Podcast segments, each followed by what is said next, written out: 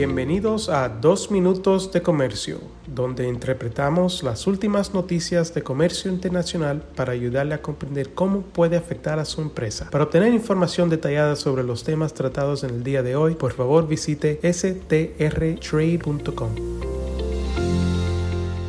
Hoy es viernes 14 de julio de 2023 y yo soy Álvaro Ferreira, consultor independiente con Sandler, Travis and Rosenberg.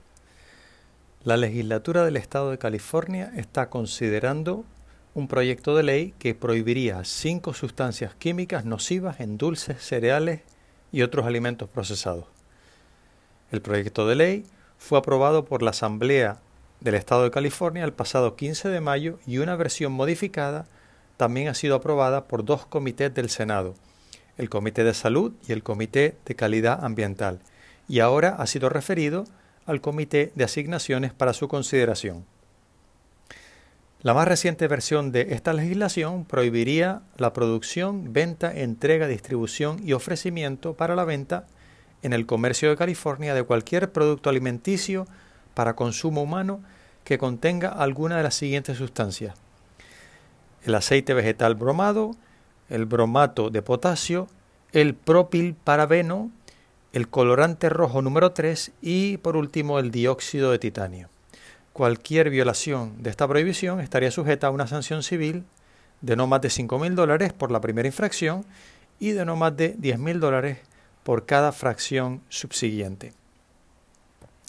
La Asociación Estadounidense sin ánimo de lucro Environmental Working Group indica que estas sustancias están relacionadas con problemas de salud graves, como un mayor riesgo de cáncer, daño al sistema nervioso e hiperactividad.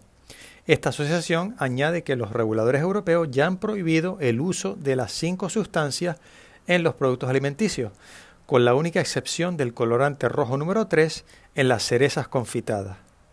Dado el tamaño de la economía de California, la legislación sentaría un precedente importante para mejorar la seguridad de muchos alimentos procesados, según el Environmental Working Group. De hecho, en el pasado California ha iniciado varios esfuerzos legislativos relacionados con la protección de los consumidores y el medio ambiente que han sido posteriormente imitados por otros estados e incluso a nivel federal. El asambleísta Jesse Gabriel señaló que, abro comillas, es inaceptable que Estados Unidos esté tan atrasado con respecto al resto del mundo cuando se trata de prohibir estos peligrosos aditivos, añadiendo que, abro comillas, no es demasiado pedir a los fabricantes de alimentos y bebidas que cambien a ingredientes alternativos más seguros que ya se usan en Europa y en muchas otras naciones del mundo. Cierro comillas.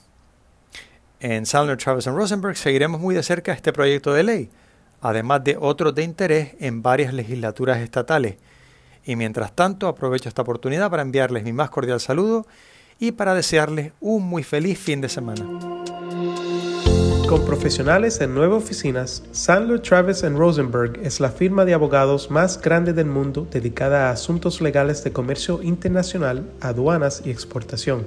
Este podcast es exclusivamente para fines informativos y no constituye un servicio legal. La contratación de un abogado es una decisión importante que no debe estar basada solamente en publicidad. Pídanos que le enviemos información gratuita por escrito sobre nuestras cualificaciones y experiencia. Envíenos un correo a strespanol.strtrade.com.